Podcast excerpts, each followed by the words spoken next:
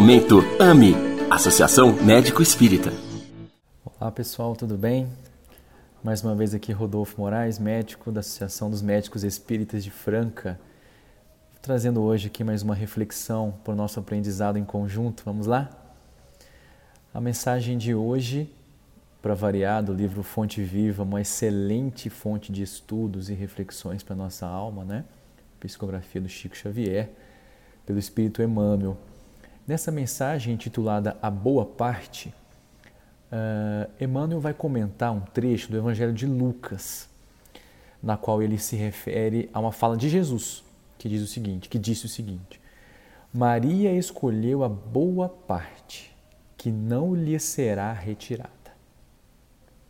Essa mensagem é uma mensagem muito bonita, uma mensagem que fala de otimismo, uma mensagem que fala de esperança, de se observar as coisas boas, mesmo dentro daquelas coisas aparentemente ruins que temos em nossas vidas. É uma mensagem que traz uma paz muito grande. Recomendo a leitura. Então, o comentário de Emmanuel, para variar, ele vem nos esclarecendo alguns pontos importantes e ele começa fazendo algumas comparações, como sempre ele faz, com alguns pontos da natureza. Então ele coloca, por exemplo, o fogo destrói. O fogo, a rigor, é totalmente ruim.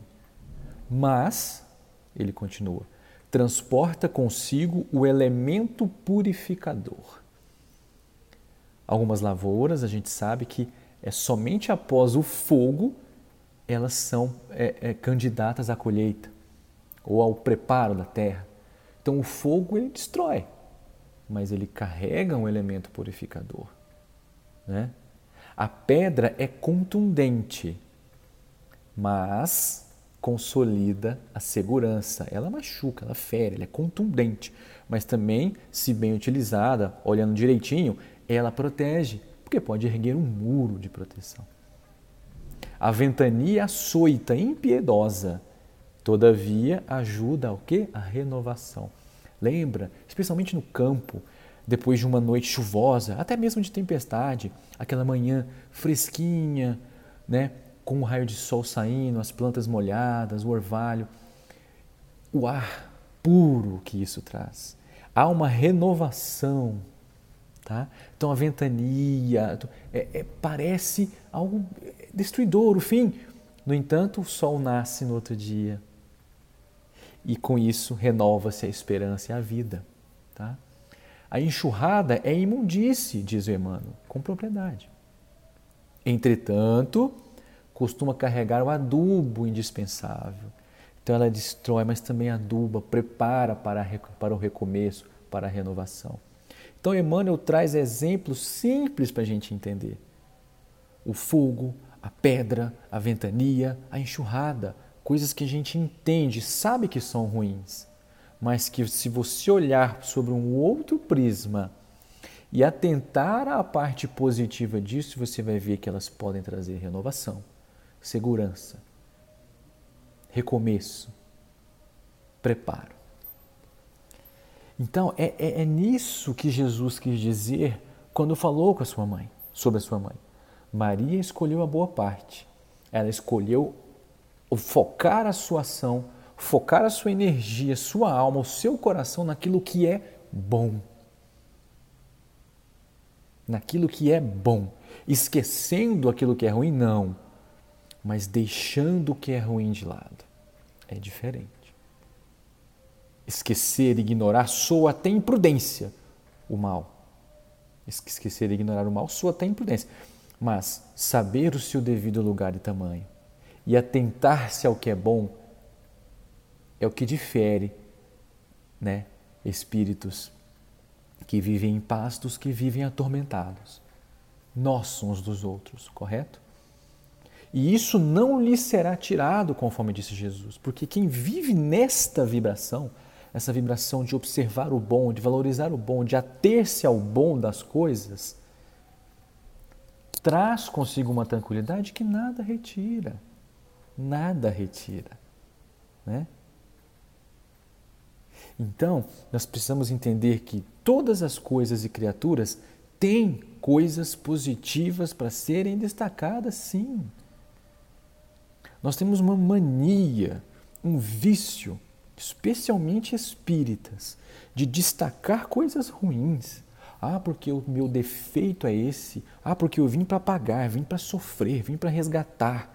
Ah, porque ai de mim, porque eu não dou conta, eu sou imperfeito. E essa frase se repete diariamente: eu sou imperfeito, eu sou imperfeito, eu sou um verme perto de não sei quem. Gente, tudo bem, nós somos pequenos, a gente sabe disso, mas vamos lá. Existem coisas positivas dentro de nós. Nós já construímos algumas virtudes, por mais pequenas que sejam. Precisamos valorizá-las em nós e nos outros. Porque o meu irmão também tem virtudes. Acredite se quiser, aquela pessoa que você odeia, aquela pessoa que você uh, fala mal, que você gasta energia errada tem coisas positivas. Né? Às vezes a pessoa que você critica na TV, em casa, é um excelente pai de família, é uma mãe carinhosíssima, é uma cozinheira de mão cheia, cuida bem dos seus. Às vezes ela ajuda no final de semana, coisa que você nem faz. Então todas as pessoas têm aspectos positivos, mas nós nos atemos aos aspectos negativos e falamos e falamos e destacamos o ruim, o negro, o escuro, o, o, a parte negativa das pessoas. E não é por aí. Não é por aí. Então nós precisamos ver o lado bom, o lado positivo, né? E nos atermos nisso. Então, se uma pessoa está diante de nós, né? com suas dificuldades, com seus defeitos. Mas vamos olhar sobre outro prisma. Certo? E outra, às vezes a pessoa que, que nos aproxima de nós, com todos esses aspectos, na nossa visão negativos, traz uma coisa positiva, sabe o que é? De mostrar em nós aquilo que nós precisamos melhorar. E talvez nenhuma outra pessoa foi capaz. Né?